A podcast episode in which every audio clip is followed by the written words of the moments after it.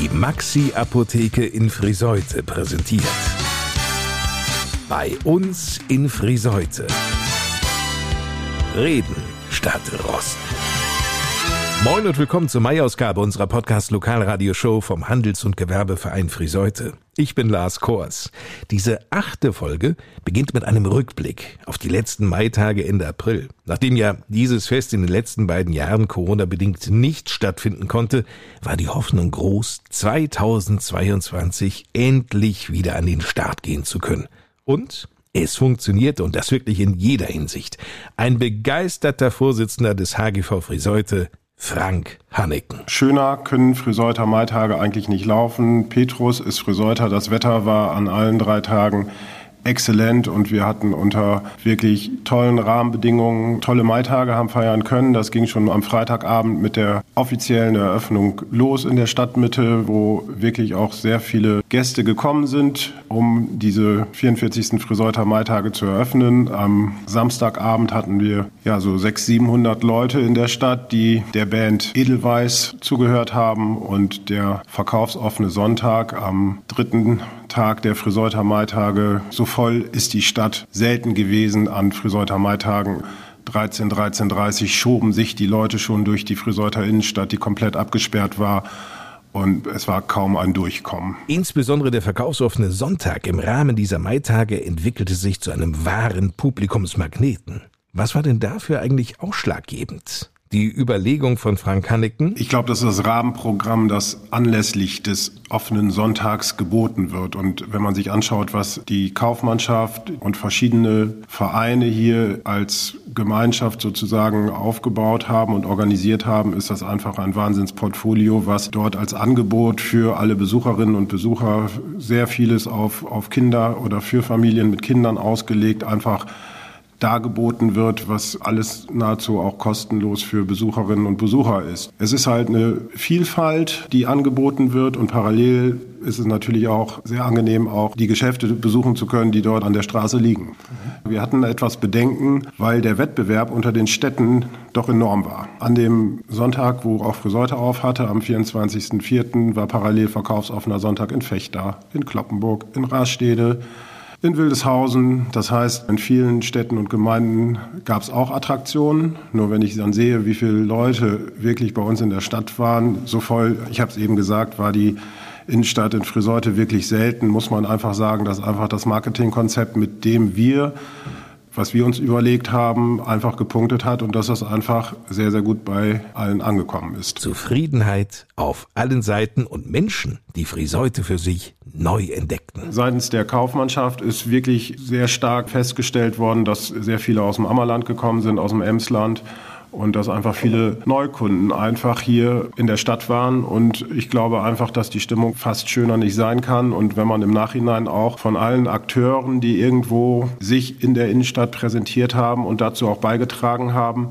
dass die Friseuter Maitage so umfangreich und aufwendig gestaltet werden konnten, dann muss man einfach an dieser Stelle auch nochmal sagen, dass das sehr gut funktioniert hat, dass das Feedback im Nachhinein sehr groß war, was die Resonanz und die Rückmeldung angeht, an das, was dort dargeboten wurde und an dieser Stelle auch nochmal allen, die sich hier präsentiert haben, die sich engagiert haben, die was für die Stadt getan haben. Herzlichen Dank für das Engagement. Das hat wirklich Spaß gemacht und auch im Vorfeld war wirklich, egal wo wir angefragt haben, eine Selbstverständlichkeit da, sich hier zu engagieren und zu, sich zu beteiligen. Und nach dem Rückblick auf die Maitage schauen wir nach vorne. Das sind die Menschen, die in dieser Ausgabe bei uns zu Gast sind.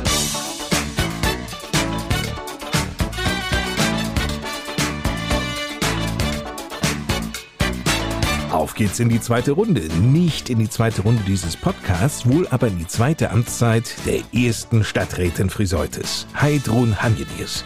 Vor kurzem wurde sie in ihrem Amt bestätigt. Diese Wahlfriseuterin aus dem Ammerland stellen wir näher vor. Mein typisches Markenzeichen ist sicherlich meine Schlagfertigkeit die mich gut kennen und wohlwollend über mich urteilen, meine Zuverlässigkeit und meine Geradlinigkeit. Rehkitz Rettung Oldenburger Münsterland. So nennt sich ein neu gegründeter Verein aus Mehrenkamp.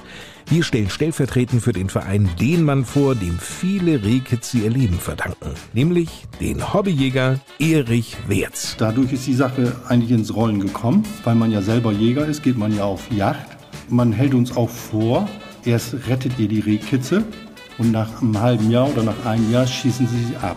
Aber das kann man eigentlich so jetzt ja nicht sagen, weil ein junges Tier hat ja ein Recht zu leben und kann vor so einem Mähgerät nicht fliehen. Deswegen haben wir uns das auf Fahne geschrieben, diese kleinen Tiere zu retten. Wie das funktioniert, wird uns Erich Wertz in dieser Ausgabe erzählen. Außerdem, wir blicken hinter die Kulissen eines eingesessenen Familienbetriebes in Friseute. Es geht um die Maxi-Apotheke. Juniorchef Matthias Meyer. Ja, Maxi kam im Grunde die Idee daher, dass wir gesagt haben, okay, die soll schön groß werden, den Kunden auch zeigen, was Apotheke bieten kann und auch mit den ganzen Waren. Und ja, so ist eigentlich die Maxi-Apotheke entstanden. Die Maxi-Apotheke am Bahnhof 6 hier in Friseute bietet in vielerlei Hinsicht ein besonderes Einkaufserlebnis. Viel mehr als nur ein Rezept einlösen. Seien Sie gespannt. In dieser Ausgabe widmen wir uns auch Helferinnen und Helfern.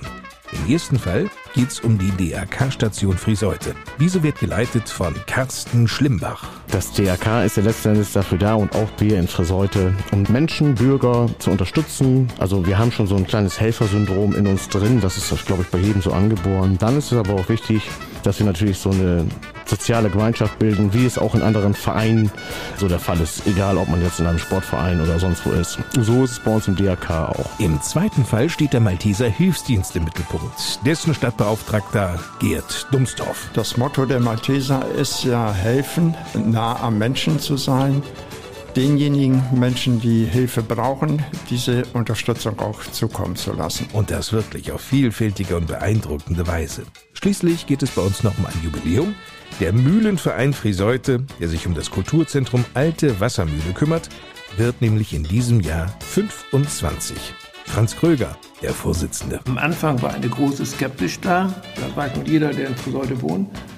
Aber inzwischen hat sich das gelegt und der Mühlenverein mit dem Kulturzentrum hat eine große Anerkennung in Friseute gefunden.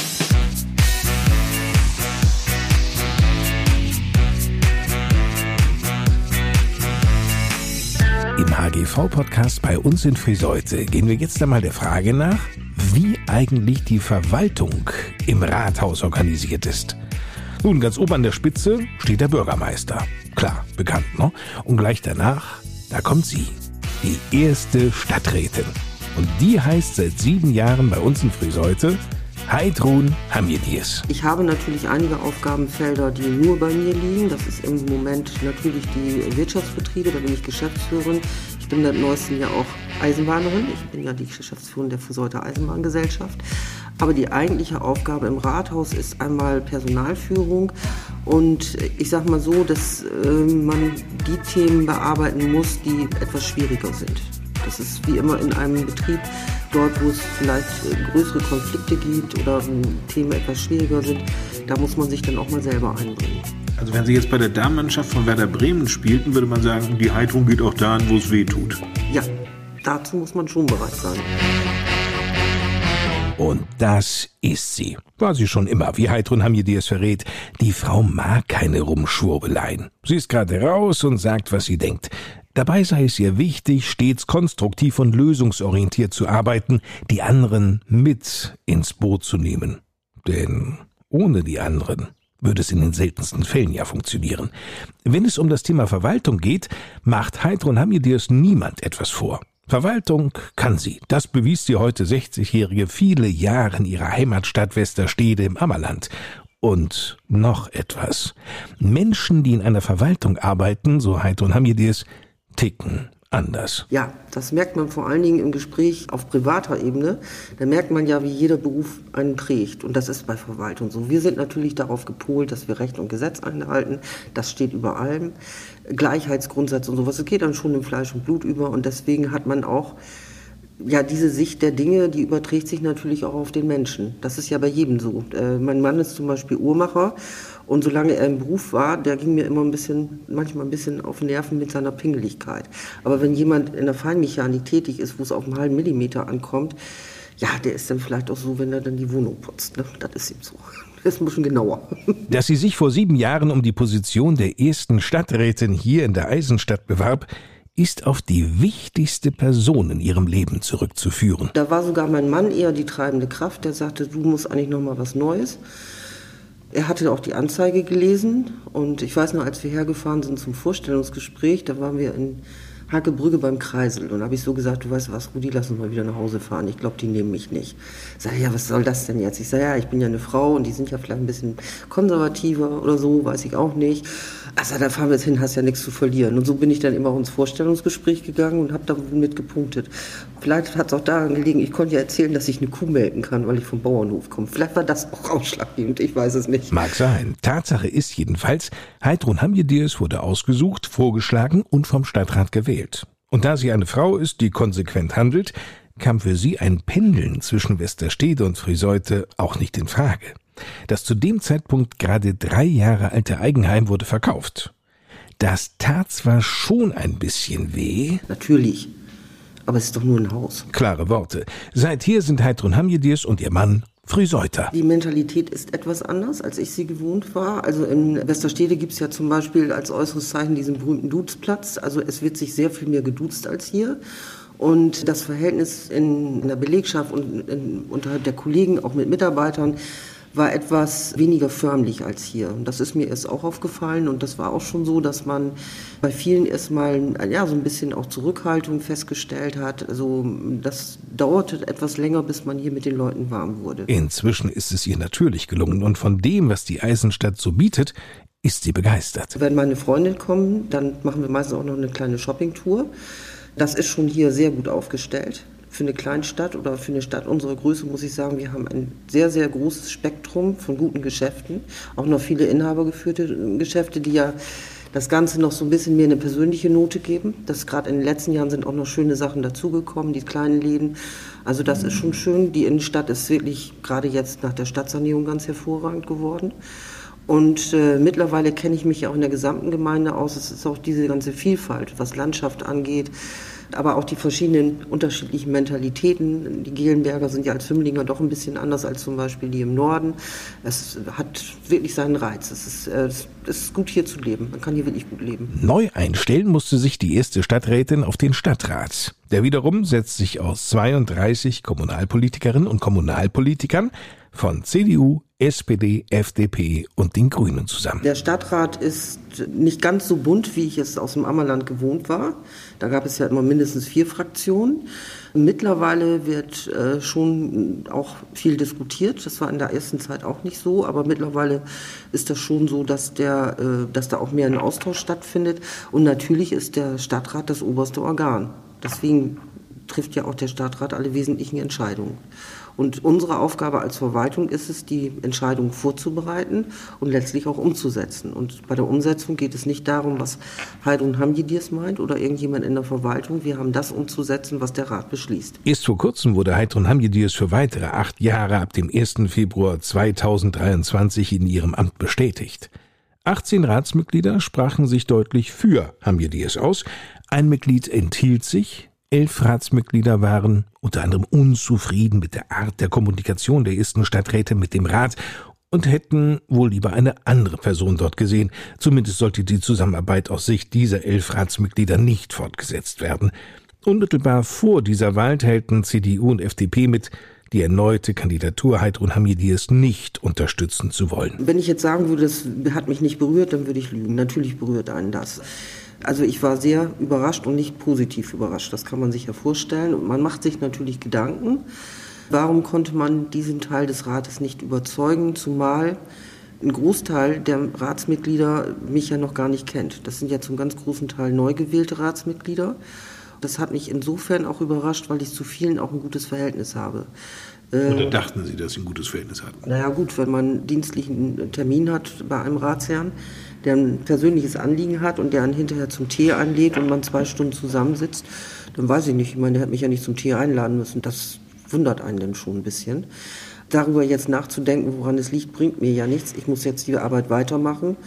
Ich akzeptiere das, wie es ist, bleibt mir auch nichts anderes, aber ich werde natürlich auch so weiterarbeiten wie bisher. Und abgesehen davon mache ihr, ihr Job großen Spaß. Und zu tun, erzählt die erste Stadträtin, gäbe es ohnehin genug, wie zum Beispiel bei der FEG, der Friseuter Eisenbahngesellschaft, der sie vorsteht, die den 26 Kilometer langen Streckenabschnitt zwischen Friseut und Kloppenburg betreut.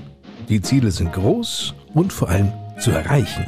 Da ist sich Heidrun Hamidis sicher. Der Stand der Dinge ist so, dass wir mittlerweile ja seitens der Stadt Friseute eine Zusage haben, dass die sich finanziell deutlich besser äh, mit höheren Summen beteiligen als bislang.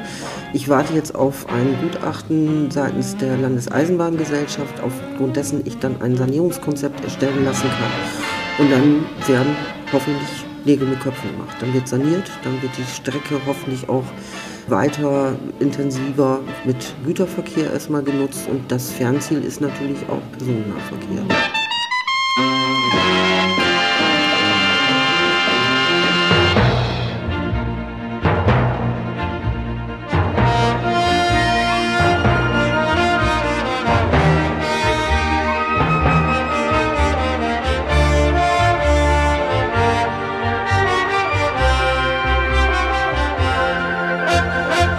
In dieser Zeit bis in den Juni hinein kommen die Rehkitze zur Welt.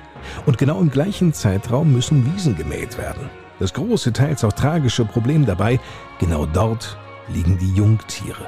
In den hohen Gräsern der Wiesen und Felder sind sie geschützt, bis eben die Mähzeit beginnt. Die Jungtiere werden von ihren Müttern im hohen Gras abgelegt, während diese, die Ricken, auf Nahrungssuche gehen. Doch in der Zwischenzeit droht den Kitzen der qualvolle Mähtod. Um den Kitzen genau dieses Schicksal zu ersparen, gründete der Bauingenieur und Freizeitjäger Erich Wertz mit anderen engagierten Mitstreitern den Verein Rehkitz Rettung Oldenburger Münsterland.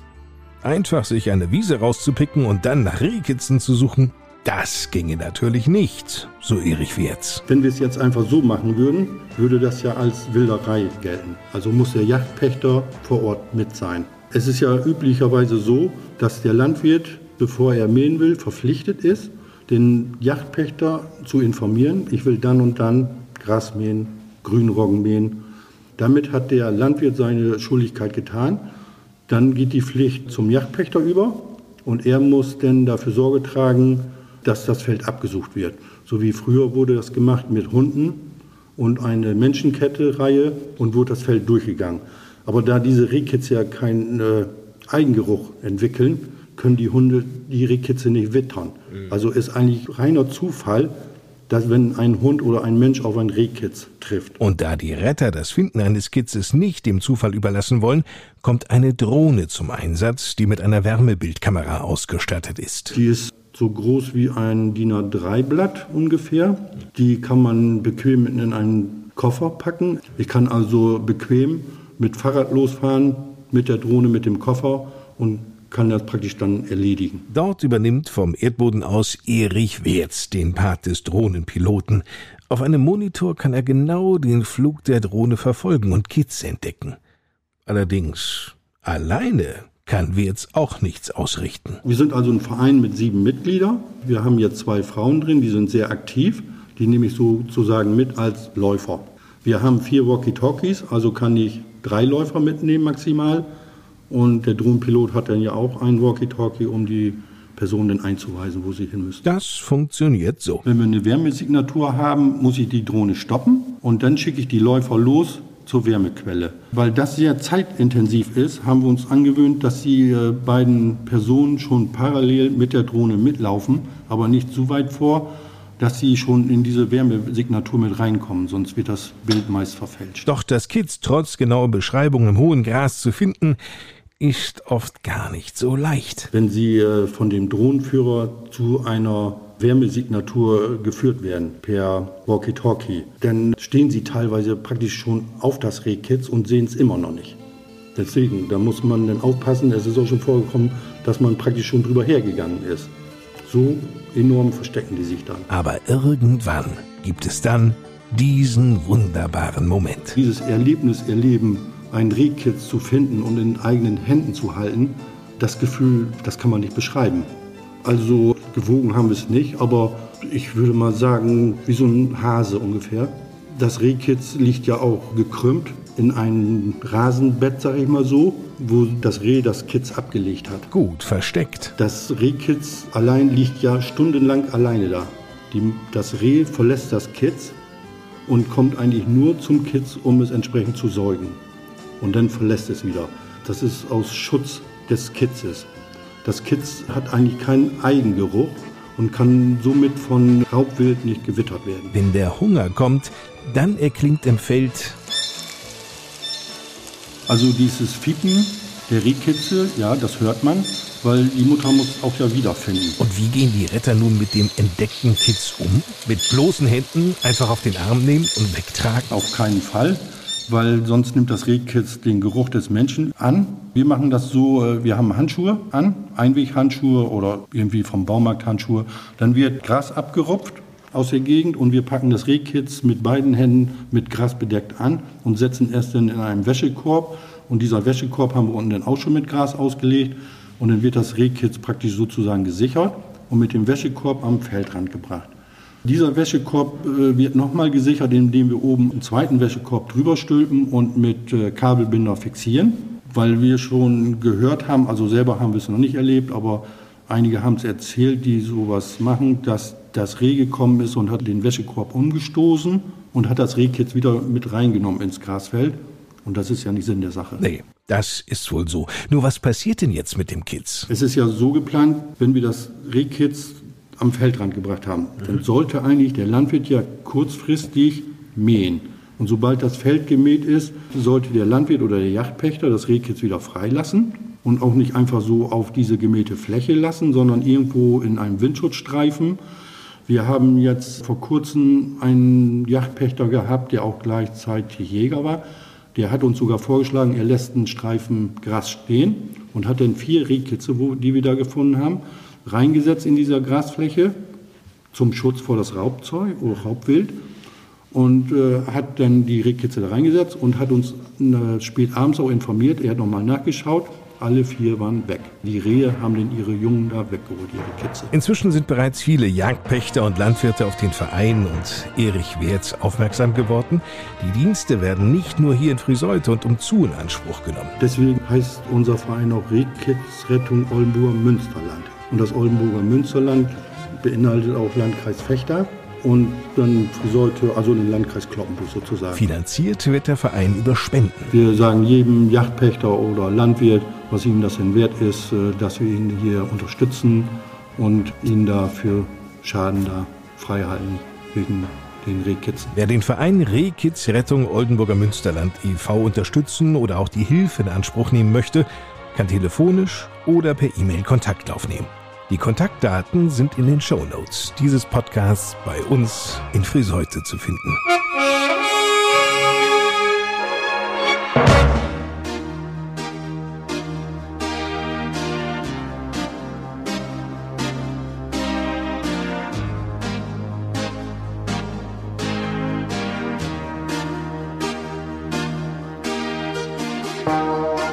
Auskunft der Niedersächsischen Apothekenkammer gibt es bei uns im Land über 1800 Apotheken. Eine davon picken wir uns in diesem Podcast heraus, weil sie nämlich durch ihr besonderes Konzept hervorsticht.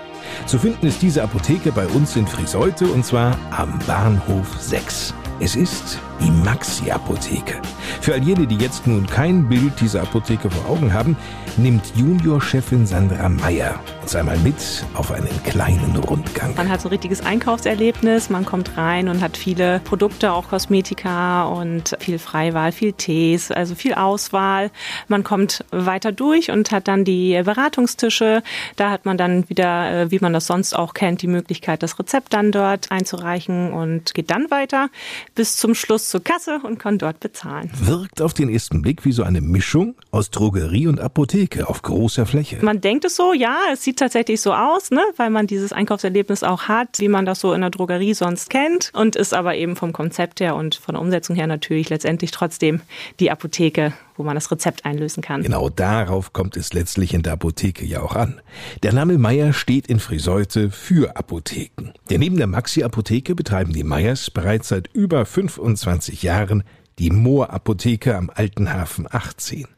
An das neue Konzept der Maxi-Apotheke musste sich Firmengründerin und Seniorchefin Angelika Meyer zunächst gewöhnen. Es ist ja nicht wie am Drogeriemarkt nur rein Pflege, sondern es ist präventiv, es ist durchaus auch im medizinischen Bereich viel noch ein Zusatz von ganz vielen Produkten, die man eben tatsächlich nicht in der Drogerie findet. Und nach und nach, nachdem ich mir da auch mich reingedacht und auch vor allem die, die Produkte mir überlegte, die ich mir reinnehmen möchte, habe ich doch auch festgestellt, dass ich da wohl Lust zu habe, doch. Diese Lust übertrug sich auf das ganze Team und auch auf die Kundschaft. Angelika Meyer ist wichtig. Weil wir ja auch hier nicht in einer Großstadt sind, sondern wir sind doch ein bisschen mehr in den ländlichen Bereich angesiedelt. Und da ist es mir auch wichtig, dass wir in allen Bereichen generell eine Grundversorgung sowieso erstmal anbieten können. Neben der Grundversorgung stehen Maxi und Moor Apotheke für eine kompetente Beratung. Sehr gut durchdacht ist hier in der Maxi Apotheke die Möglichkeit, sich für ein Kundengespräch auch zurückziehen zu können. Sandra Meyer. Wir können uns zurückziehen im Beratungsraum, den wir hier zum Beispiel haben und anbieten, ne? dass man sich da mehr Ruhe nehmen kann und auch generell nehmen wir uns auch gerne die Zeit für diese Beratungsgespräche. Das ist uns sehr wichtig, ja. Und Angelika Meyer ergänzt. Die Devise ist eigentlich von mir, ich möchte diesen Menschen in seiner Beratung so begleiten, wie ich es auch für mich möchte. Insofern denke ich immer aus Sicht eines Kunden, wo ich auch mal sage, da können Sie zum Beispiel sparen oder Sie können da erweiternd eigentlich einen Mehrwert doch bekommen. Also, weil ich auch unter anderem ein paar Jahre Krankenschwester war war. Ich habe das ja als erste Ausbildung gemacht. Ist auch mein Wissen vertieft in manchen Sachen, die man vielleicht sonst nicht in einer Apotheke so unmittelbar bekommt. Angelika Meyer, eine Apothekerin, für die ihre langjährige Tätigkeit viel mehr als ein Beruf ist, redet durchaus auch mit den Kunden mal Klartext. Also wenn jemand kommt und sagt, er hat das in der Werbung gesehen, hinterfrage ich eigentlich immer, dass ich erstmal frage, für wen ist es denn bestimmt? Und wenn er sagt, es ist für ihn bestimmt, sage ich ja, aus welchem Grund möchten Sie das denn gerne haben? Und dann beschreibt er ja meist so seine Gründe oder auch seine Symptome manchmal, wenn er auch krank ist. Und es ist doch oftmals so, dass wir davon wieder abrücken, weil nur weil es in der Werbung ist, ist es vielleicht gar nicht das Passende für ihn. Und so kommen wir durchaus auch manchmal auf ein ganz anderes anderes Produkt oder einfach mal, dass ich sage, brauchen Sie alle nicht, Sie können nach Hause gehen, Sie haben ja noch was zu Hause. Kunden fühlen sich hier in der Maxi-Apotheke ernst genommen. Das gilt natürlich auch für die Moor-Apotheke. Meyers Apotheken zeichnet vor allem eine flache Hierarchie in der Mitarbeiterschaft aus. Jeder aus dem Team soll seine Neigungen und Fähigkeiten entsprechend auch unterstützt werden, so Angelika Meyer. Es gibt welche, die sich gerne in der Homöopathie weiterbilden.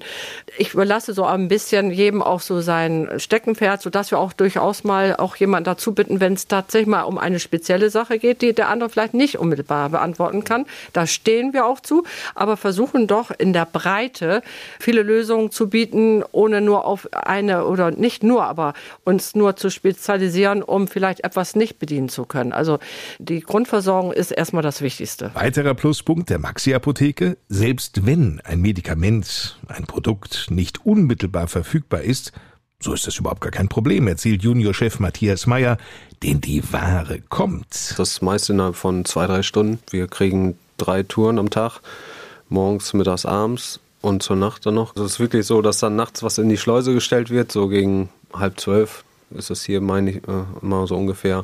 Ja, und morgens machen wir Apotheke auf, steht es in der Schleuse, ist so ein Zwischenraum, ne, der abgeschlossen ist. Da holt man sich die Ware dann raus und fängt gleich morgens an. Deswegen sagen wir manchmal auch den ersten Kunden, sie können morgen ab 8 Uhr, halb neun kommen dann haben wir das Präparat für Sie. Und wer nicht vorbeischauen kann, auch kein Thema. Die Maxi-Apotheke verfügt nämlich über vier Auslieferungsfahrzeuge. Es geht bis Neumarkhausen hoch, Thüle, Bösel, also Alteneude, Ederwächter Damm, überall im Grunde versorgen wir das Gebiet und ja, uns freut es natürlich auch, dass es so gut angenommen wird. 40 Köpfe umfasst das Team. Sandra Meyer ist vor allem hiervon begeistert. Das Arbeitsklima ist wirklich toll. Also ich muss sagen, in beiden Apotheken total freundschaftlich. Das ist auch so das, ja, was uns auch so ein bisschen auszeichnet und was auch gute Stimmung dann ausmacht, die auch dann wieder beim Kunden natürlich ankommt. Ne?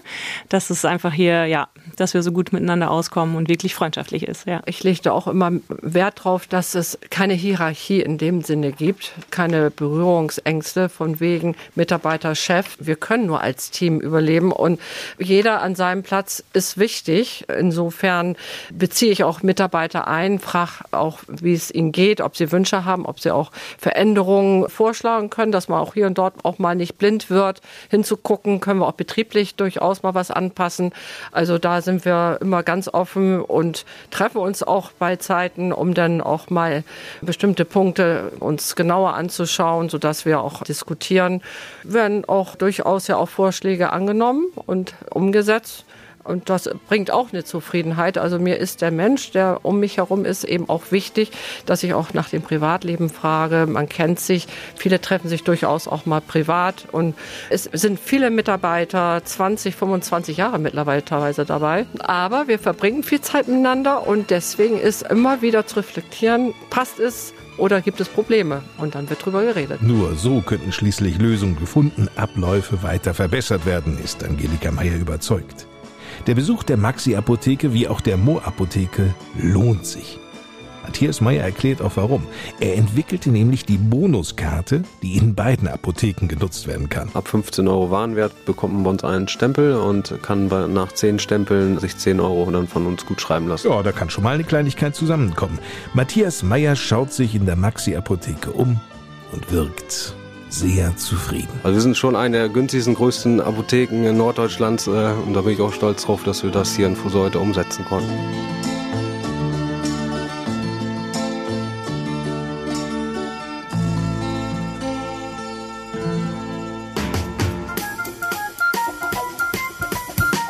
wenn es um Leben und Tod geht, Menschen hier in Friseute verunglücken oder so schwer erkranken, dass sie nicht mehr eigenständig ins Krankenhaus fahren können, werden die Rettungswagen des DRK in Friseute alarmiert. Einer dieser Ersthelfer und Retter ist der alten Euter Carsten Schlimbach. Ein Notfall geschieht, ganz egal was es ist, ob es ein Verkehrsunfall ist, ein Herzinfarkt, Schlaganfall etc., Arbeitsunfall oder hier jetzt hier bei uns, was wir nicht hoffen wollten, jemand umkippen würde, dann wählt man in der Regel, so soll es ja auch sein, die 112, den Notruf und dann würden wir hier alarmiert werden auf der Rettungswache. Wir haben 24-7, 365 Tage Dienst. Wir würden dann hierher kommen und den Menschen versorgen.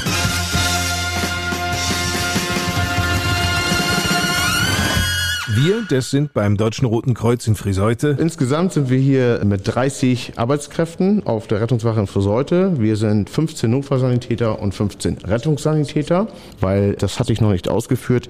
Wir haben einerseits den Beruf des Notfallsanitäters, so wie ich es auch bin, und dann haben wir Rettungssanitäter. Das ist quasi so, ganz früher gab es auch den Zivildienst, das ist ja nicht mehr so. Und jetzt gibt es immer noch ein sogenanntes äh, Berufsförderungsjahr beziehungsweise freiwilliges soziales Jahr.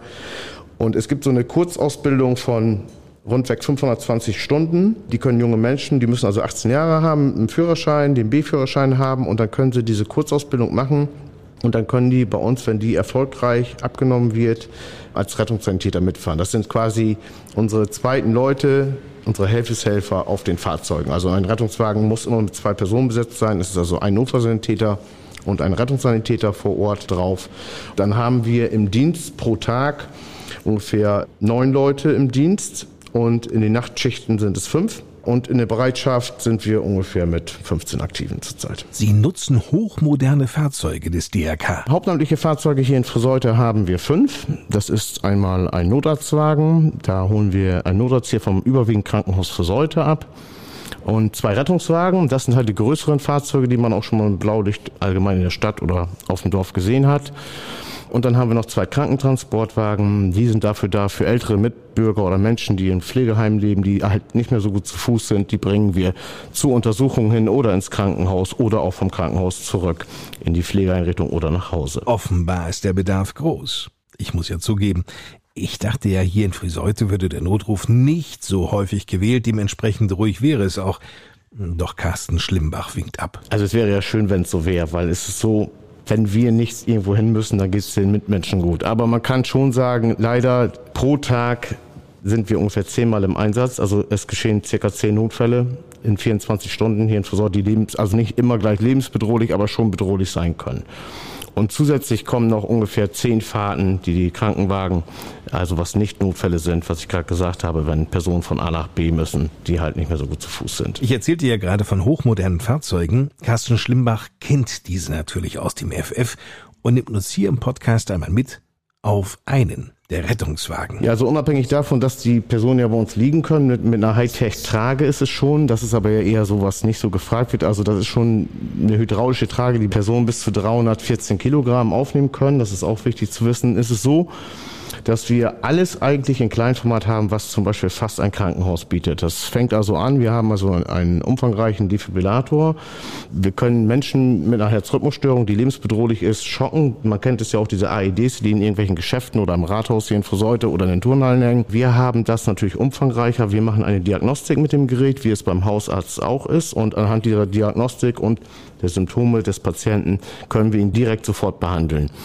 Das machen wir auch ohne Arzt oder in Kombination mit dem Arzt. Genauso ist es dann auch so, dass wir im Fahrzeug oder natürlich auch bei den Personen zu Hause eine Narkose fahren können, wenn es notwendig ist und dementsprechend auch ein Beatmungsgerät auf dem Fahrzeug haben. Also wir werden das erst manuell einleiten. Das heißt, man fängt ganz normal mit Dingen an, die man in der Hand halten kann, mit einem sogenannten Beatmungsbeutel und so weiter und so fort. Eine Infusion halten, Medikamente aufziehen. Aber dann haben wir schon die technische Errungenschaft seit Jahren, dass wir umfangreiche Beatmungsgeräte haben, die also vielerlei Parameter uns abnehmen, wie es denn auch bei einer OP im Krankenhaus wäre. Das DRK in Friseute setzt sich aus dem Rettungsdienst mit hauptamtlichen Kräften und der Bereitschaft zusammen, der sich viele Mitbürgerinnen und Mitbürger ehrenamtlich engagieren. Wir unterstützen Sanitätsdienste für Reitveranstaltungen, große Sportveranstaltungen. Das macht unsere Bereitschaft, wenn da mal vor Ort was ist. Es gibt ja auch Kleinigkeiten, dass mal, nehmen wir mal einen Wespenstich äh, im Sommer, dass man einfach nur kühlt oder Menschen zu lange in der Sonne stehen und einen hochroten Kopf bekommen und oft mal ganz starke Kopfschmerzen bekommen, weil sie einen Sonnenstich haben. Dann sind Kollegen vor Ort vom Sanitätsdienst, von unserer Bereitschaft und versorgen die dann. Und wenn es denn schlimmer sein würde, können die uns halt anfordern oder sie machen das halt vor Ort und kriegen das selber in den Griff. Der 49-jährige zweifache Familienvater Carsten Schlimbach ist in beiden Bereichen aktiv. Vor allem bei der Organisation der fünf jährlichen Blutspendetermine hier in Friseute. Also Blut wird immer benötigt und wir leben ja nun mal in einem luxuriösen Land und es ist noch nicht vorgekommen, dass wir keine sogenannten Blutkonserven den Krankenhäusern zur Verfügung stellen konnten. Aber es gibt so Jahresbereiche, wo es doch immer eng wird. Nehmen wir mal speziell den Sommer, das ist jedes Jahr das Gleiche. Der Grund liegt auf der Hand. Viele Menschen sind dann im Urlaub und die sonst Blut spenden würden, sind halt nicht da und dementsprechend gibt es anzahlmäßig weniger Blutspender.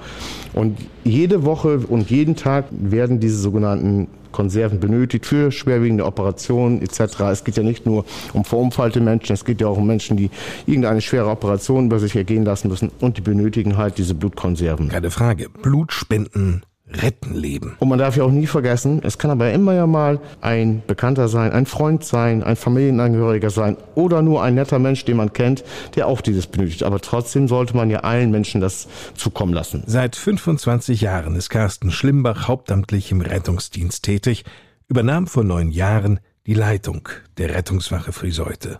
Für ihn ist und bleibt sein Beruf eine Erfüllung. Ich hatte damals schulisch nicht das Zeug dafür, Medizin zu studieren, weil der NC einfach zu hoch war. Es gibt dann halt nur die im Bereich der Notfallmedizin diese äh, Möglichkeit des Notfallsanitäters und ich mag das gerne tun. Es ist eine Berufung. Es macht mir halt Spaß und ich habe immer schon versucht, Menschen irgendwo da zu helfen. Das ist einfach so. Und ganz wichtig ist, jede Arbeitswelt muss irgendwie schön sein und man muss da morgens gerne hinfahren. Und es ist so, wenn ich zu unserer Wache komme, wir haben ein familiäres Leben im Berufsleben. Also die Teamarbeit ist bei uns ganz oben angesetzt und das sind halt Dinge, die diesen Beruf auch gegenüber anderen Arbeitsbereichen positiv abhebt und unterscheidet.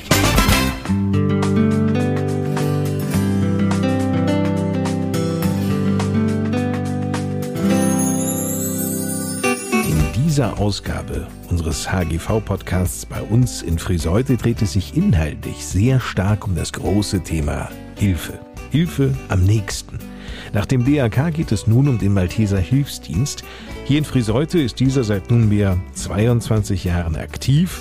Im Laufe der Zeit hat sich der Malteser Hilfsdienst hier in Friseute spezialisiert und zwei dieser Bereiche stellen wir heute vor. Da geht es zum einen um den mobilen Einkaufswagen. Dient dazu, dass wir Menschen, die in der Mobilität eingeschränkt sind, von zu Hause abholen, mit denen zum Einkaufsmarkt fahren. Ganz wichtig, nach dem Einkaufen eine Tasse Kaffee mit denen trinken und wer möchte auch ein Stück Kuchen essen und dann mit den eingekauften Waren wieder nach Hause bringen. So beschreibt Gerd Dumsdorf die Idee des mobilen Einkaufswagens. Er ist bei den Maltesern in Friseute der Stadtbeauftragte. Der mobile Einkaufswagen, ein durch Spenden finanzierter Bulli, ist ein Service, der seit fünf Jahren wöchentlich in Friseute und mittlerweile auch im Saterland angeboten wird. Das Leben in der Stadt oder auf den Dörfern sei nicht mehr vergleichbar mit dem von vor 20, 30 Jahren, erzählt Gerd Dumsdorf. Die Zeit der am Ort lebenden Großfamilien vorbei. Die Zeiten haben sich geändert und wir haben auch hier im ländlichen Bereich viele alleinstehende, auch einsame Menschen, die Hilfe brauchen, die aus dieser Einsamkeit herausgeholt werden müssen. Gerade für die ist diese Einkaufsmöglichkeit eine wunderbare Geschichte, um mal rauszukommen. Nun müssen natürlich ältere Menschen, die sich vielleicht in ihrer Einsamkeit zu Hause etwas eingeigelt haben, erst einmal auf dieses Angebot der Malteser aufmerksam werden. Aber da hilft manchmal schon ein kleiner Schubser. Und dieser Schubser wird in aller Regel gegeben von entweder Nachbarn oder den Kindern, die sagen, hier, da gibt es einen Einkaufsdienst, nimm den doch in Anspruch und das soll wunderbar sein. Und ja, und dann rufen die entweder die Kinder an, den Nachbarn an oder auch die Person selbst. So kann auf einmal die kleine Welt eines einzelnen Menschen wieder für einen Moment deutlich größer und bunter werden. Die bekommen einen Wechsel im Warensortiment dadurch mit. Sie können selber einkaufen und ihre Selbstständigkeit erhalten. Das Kaffeetrinken ist anschließend ganz, ganz wichtig.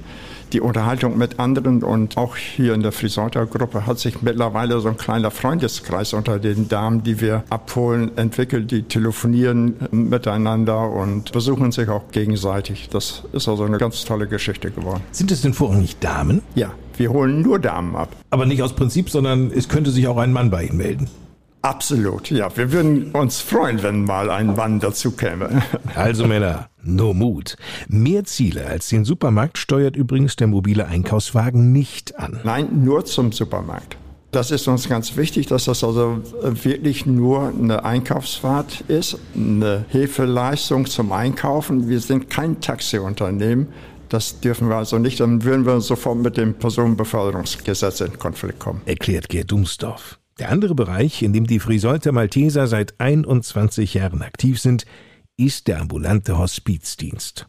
Dabei geht es um die Begleitung schwerstkranker Menschen bis zu deren Tod und die Unterstützung ihrer Angehörigen. Die 2005 verstorbene Britin Cicely Saunders gilt als die Begründerin der modernen Hospizbewegung sowie Pionierin der Palliativmedizin. Von ihr ist das berühmte Zitat überliefert, nicht dem Leben mehr Tage geben, sondern den Tagen mehr Leben. Genau danach handeln die ehrenamtlichen Mitarbeiterinnen und Mitarbeiter des ambulanten Hospizdienstes Friseute, der Malteser. Diese Mitarbeiterinnen und Mitarbeiter jedoch zu finden, das war nicht einfach, denn, Gerd Dumsdorf, Dazu bedarf es aber Menschen, die eine besondere Fähigkeit haben, die Fähigkeit, anderen Menschen einfach eine Zuwendung zu geben, für andere Menschen einfach da zu sein, Zeit, Liebe und Trost spenden zu können. Mittlerweile kann Gerd Dumsdorf aus einem Pool verlässlicher ehrenamtlicher Kräfte schöpfen. Für den Hospizdienst haben wir etwa 40 Ehrenamtliche. Für den Einkaufsdienst haben wir hier in Friseute zwölf Ehrenamtliche und wir haben diesen Einkaufswagen jetzt im Saterland auch gestartet im letzten Jahr. Und auch im Saterland haben wir zwölf Ehrenamtliche, die diesen Einkaufswagen fahren. Zurück zum ambulanten Hospizdienst der Malteser. Seit 2010 sind einige der ehrenamtlichen Helferinnen und Helfer auch in der Kinder- und Jugendhospizarbeit aktiv. Diese wird koordiniert von Miriam Tebben-Fastje. Ich glaube, das Besondere an den Kinder- und Jugendbegleitungen ist einfach, dass wir nicht nur eine Person speziell betreuen, wie gerade in der Erwachsenenbegleitung, da hat man ja oft einen Klienten oder eine Ehefrau, die man betreut, sondern unsere Familienbegleiter betreuen ganz häufig den gesamten Familienrahmen was dazu gehört. Von erkrankten Kind bis hin zu den Eltern, über die Geschwisterkinder, die gesunden, auch durchaus Oma und Opa, alles, was da im Familienverbund integriert ist. Eine gute Tante, die ständig kommt, eine engagierte Patentante, ein engagierter Patenonkel. Von unseren Begleitern wird dahingehend alles betreut. Das kann schon herausfordernd sein. Umso wichtiger, dass die Helferinnen und Helfer speziell in diesem Bereich auch geschult werden. Unsere Ehrenamtlichen, die in der Hospizarbeit tätig sind, erhalten eine Ausbildung zum Hospizbegleiter durch eine von uns Koordinatoren. Da gibt es Handwerkszeug mit. Wie kann man in solchen schweren Situationen einfach umgehen? Wie kann ich helfen? Wie kann ich in diesen schweren Situationen den Familien helfen? Aber den Ehrenamtlichen wird auch beigebracht, auf sich selber zu achten, Personalhygiene zu betreiben. Unsere Ehrenamtlichen sind verpflichtet, an Supervision teilzunehmen, damit sie einfach ähm, sich austauschen können und sich selbst reflektieren können, vor allen Dingen, damit es für keinen von denen zu schwer wird. Denn schwer wird die Begleitung von Familien mit einem sterbenskranken Kind. Deren Welt geriet mit der lebensbedrohlichen Erkrankung des Kindes vollends aus den Fugen. Das macht die teilweise bewegungsunfähig. Die können durchaus erstarren. Wir haben Eltern, die arbeiten ganz fleißig in ihrem Ameisenkäfig weiter, weil es muss ja weitergehen. Und wir haben Eltern, die erstarren vollkommen komplett und wissen auf einmal nicht mehr, wo vorne und hinten steht. Und Unsere Ehrenamtlichen sind dafür da, dass sie einfach da zur Seite stehen, dass sie sie aus der Erstarrung holen, dass sie Möglichkeit haben, mal zu weinen, zu reden, über Ängste zu sprechen oder auch, was passiert jetzt? Ganz einfache Frage, was passiert jetzt? Was passiert jetzt, wenn, wenn, wenn es soweit ist? Was, was mache ich dann? Dafür sind wir da, um dort anzusetzen, um Unterstützung zu bieten, aber auch manchmal einfach nur eine starke Schulter und ganz viele Taschentücher. Aber auch, um kleine Oasen der Leichtigkeit in diesem schweren Alltag zu schaffen. Die heben kleine Dinge hervor, woran sich die Familien freuen können. Manchmal sind es dann solche Sachen wie den Familienausflug, den man doch zusammen geschafft hat, auch wenn es die Wochen davor bei dem kranken Kind irgendwie nicht so gut aussah. Und dann hat man es doch geschafft, zusammen an die Küste zu fahren und das Wetter einfach an der Küste zu genießen. Und ich glaube, diese Dinge hervorzuheben und das auch immer wieder präsent zu machen, den Familien präsent zu machen, ist ganz wichtig für diese Familien. Zudem entlasten die Mitarbeiterinnen und Mitarbeiter die Eltern, erzählt Miriam Tebbenfastje. Im Familienalltag ist es ganz oft so, dass Geschwisterkinder oftmals hinten anstehen und ähm, weil sich einfach viel einfach immer um das erkrankte Kind dreht. Und unsere Ehrenamtlichen sind ganz oft da, um einfach mal Zeit alleine mit einem Geschwisterkind zu verbringen. Auch dass das Geschwisterkind auch mal Zeit hat, sich auszutauschen vollkommen unabhängig davon, über was es sich austauschen möchte. Die Kinder haben das Recht, über alles zu sprechen, was sie möchten, ob sie über den Tod sprechen möchten oder um die, über die Probleme, die in der Schule herrschen. Grenzen gibt es keine. Und immer wieder Trost. Das machen unsere Ehrenamtlichen auf ganz verschiedene Arten und Weisen. Manch, unsere Ehrenamtlichen sind so verschieden, wie ähm, es nur sein kann und jeder von denen hat ganz spezielle Persönlichkeiten, womit die einfach ablenken können, wo die Freude schenken können. Denen fallen kleine Sachen ein. Manchmal wird dann einfach ein Pudding mit allen Kindern zusammengekocht und der wird dann warm bei so einem Regenwetter äh, zu Hause verspeist in gemütlicher Runde, alle beisammen. Das sind Kleinigkeiten, die dann äh, geschenkt werden. Die behandelnden Ärzte, manchmal auch ein Pfarrer, machen die betroffenen Familien auf die unterstützenden Hilfsangebote der Malteser aufmerksam. Und dann beginnt für Miriam Tebbenfastje die Planung. Also es ist so, dass wir die Zeit unserer Ehrenamtlichen nicht planen. Das machen die Ehrenamtlichen selber. Wenn wir denn das Erstgespräch geführt haben, den Ehrenamtlichen ausgewählt haben, rufen wir denjenigen an und sagen, hört mal zu, ich habe da eine Begleitung für dich, schaust du dir das mal an. Dann geben wir meistens die Kontaktdaten weiter und die melden sich selber bei der betroffenen Familie und können dann ganz individuell mit der Familie vereinbaren, was brauchen die denn hier eigentlich? Möchte die Familie, dass die einmal in der Woche einfach nur kommen, um zu reden? Oder möchten die, dass die mit dem Geschwisterkind auf den Spielplatz fahren oder so? Das besprechen die Ehrenamtlichen ganz alleine mit den Familien und äh, sind da auch frei einteilbar in der Zeit da sie das ja nun mal eben nur ehrenamtlich tun. Auch für den Fall, dass der Zeitaufwand für eine Helferin oder einen Helfer zu groß werden sollte, hat Miriam Teppenfastje eine Lösung parat. Wenn es zeitlich enger wird, ist es dann so, dass unsere Ehrenamtlichen uns Rückmeldung geben, sagen, hört mal zu, ich schaffe es terminlich nicht, da wird viel Begleitung gerade gebraucht, es geht gerade auf die Endphase zu. Dann ist es wirklich so, dass wir entweder aus der Koordination selber einspringen, mit ans Patientenbett kommen und da unterstützend tätig sind oder tatsächlich einen weiteren Ehrenamtlichen mit hineinholen, der zusätzlich unterstützt, sodass die Familie, egal ob Erwachsenen, Kinder oder Jugend, mithilft, mitbegleitet und bis zum Schluss wirklich am Patientenbett aushält. Weil Nähe zählt. Das gelebte Motto der Malteser in Friseute, einem Verein, der sich zu einem großen Teil auch durch Spenden finanziert. So kann Gerd Dumsdorf, der Stadtbeauftragte des Malteser Hilfsdienstes, abschließend darauf hinweisen, die Begleitung ist für die Betreuten kostenfrei. Genauso äh, der mobile Einkaufswagen ist für die Kunden kostenfrei. Mehr Infos zum Malteser Hilfsdienst in Friseute und den Angeboten gibt's auf der Homepage malteser-friseute.de.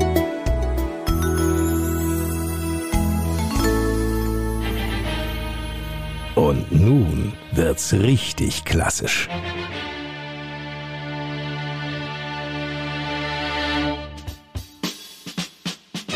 Beethoven lässt grüßen. Gelegentlich schnappe ich ja Gerüchte auf, die mir doch ein wenig fragwürdig erscheinen. Oder wussten Sie beispielsweise, dass Beethovens Fünfte eine gewisse Martha Schulte-Ahrens aus Alten Eute gewesen sein soll? Naja, sei es drum. Mit Beethoven hat das, worum es jetzt in unserem HGV-Podcast bei uns in Friseute geht, nicht unbedingt in erster Linie etwas zu tun, wohl aber mit Kultur. Und zu der zählt natürlich auch klassische Musik. Dabei steht ein historisches Gebäude im Herzen Friseutes im Mittelpunkt, das für kulturelle Veranstaltungen einen wunderbaren Rahmen bietet, nämlich das Kulturzentrum Alte Wassermühle. Die Mühle besteht aus drei verschiedenen Teilen. Das eine ist der Veranstaltungsraum. Das war das ehemalige Gebäude, wo Mehl verkauft wurde und Brot verkauft wurde. Da wissen die Friseuter noch und Brötchen. Die obere Ebene ist ein großer Saal jetzt geworden. Da finden auch Veranstaltungen statt, wie Trauungen zum Beispiel. Dann der zweite Teil ist dann das Wasserrad wurde neu gemacht mit einer Fischtreppe und einer Schnecke. Und das Wasserrad und die Schnecke erzeugen Strom, die wir einspeisen. Und mit dem Geld finanzieren wir auch einen Teil des Kulturzentrums.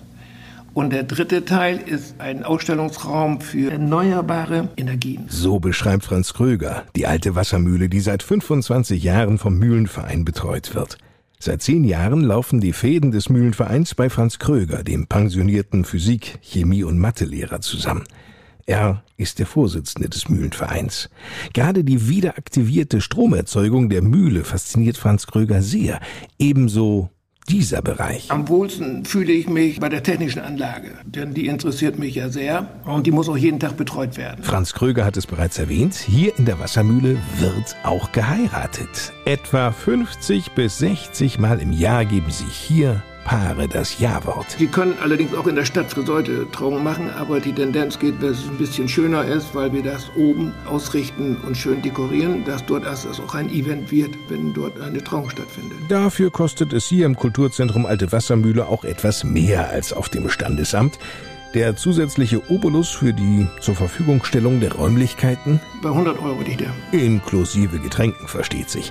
Wenn wir jetzt mal von den Eheschließungen absehen, so bietet das Kulturzentrum Alte Wassermühle. Es ist für Konzerte gedacht, es ist für Ausstellungen gedacht. Es ist so, dass äh, irgendein Künstler aus Friseute dann dort für ein halbes Jahr ausstellt und dann wechselt der Künstler wieder, der kommt dann mit seinen neuen Bildern. Solche Veranstaltungen oder Ausstellungen zu organisieren, liegt wiederum in anderen Händen, erzählt Franz Kröger. Wir sind nicht selbstständig und machen auch keine Kulturprogramme selbstständig. Wir arbeiten mit dem Kunstverein zusammen die bereden, was dort ausgestellt wird und wir arbeiten auch mit dem Kulturkreis zusammen. Und der Kulturkreis besorgt auch die Veranstaltungen und die finden dann im Kulturzentrum Alte Wassermühle statt. So wird ein Schuh draus. Eine Besonderheit möchte ich nicht unerwähnt lassen, denn über Jahre hinweg, da stand ja hier unten im Kulturzentrum Alte Wassermühle ein altes Klavier.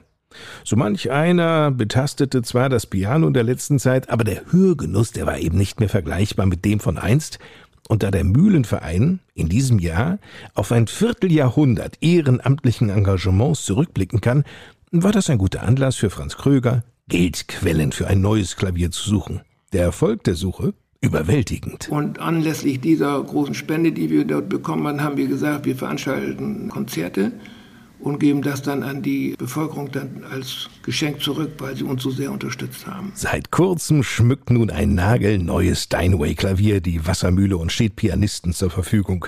Diese Spenden, die Franz Kröger sammelte, die zeugen ja auch von einer ganz großen Wertschätzung der Arbeit der 112 Mitglieder des Mühlenvereins. Es könnten mehr sein, das ist richtig. Wir würden uns auch freuen über jeden, der dort eintritt, weil nämlich viele Mitglieder sind auch äh, älteren Datum. Informieren Sie sich über den Verein und dessen Aktivitäten über die Homepage alte-wassermühle mit ue geschrieben minus frieseute.de oder sprechen Sie Franz Kröger einfach direkt an. Nichts geht über den persönlichen Austausch.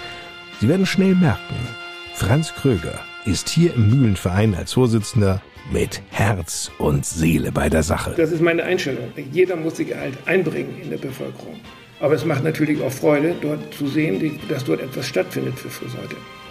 Und wenn man das unterstützen kann, als Friseuter, für Friseuter arbeiten kann, dann macht das auch Spaß. Und wir bekommen, das ist auch sehr schön, äh, viel Anerkennung durch die Bevölkerung.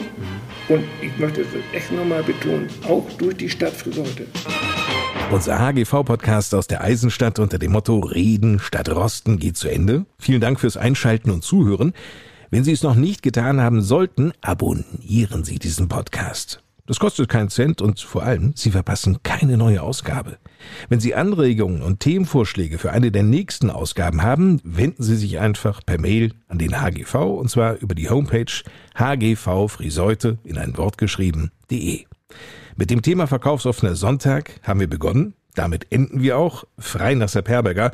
Nach dem verkaufsoffenen Sonntag ist vor dem verkaufsoffenen Sonntag. Schauen wir also nach vorne. Der HGV hat da nämlich schon wieder was im Köcher. Und Frank Hanneken, der erste Vorsitzende des HGV, erzählt uns auch, was? Der nächste verkaufsoffene Sonntag unter dem Motto Stadt in Kinderhand findet am 3. Juli statt. Die ganzen Attraktionen und Aktionen, die geboten werden. Und das Angebot ist letztendlich für Kinder da. Die Innenstadt ist auch wieder komplett gesperrt und es wird vielfältige und umfangreiche Attraktionen geben, die für Kinder aufgebaut werden. Na dann, Kinder an die Macht. Das formulierte ja schon Herbert Grönemeyer. Den 3. Juli also schon mal vormerken, wenn Friseute sich in Kinderhand befindet. Bis zum nächsten Mal. Eine gute Zeit. Ich bin Lars Kors. Tschüss. Das war die Podcast Lokalradioshow. Bei uns in Friseute. Präsentiert von der Maxi Apotheke am Bahnhof 6.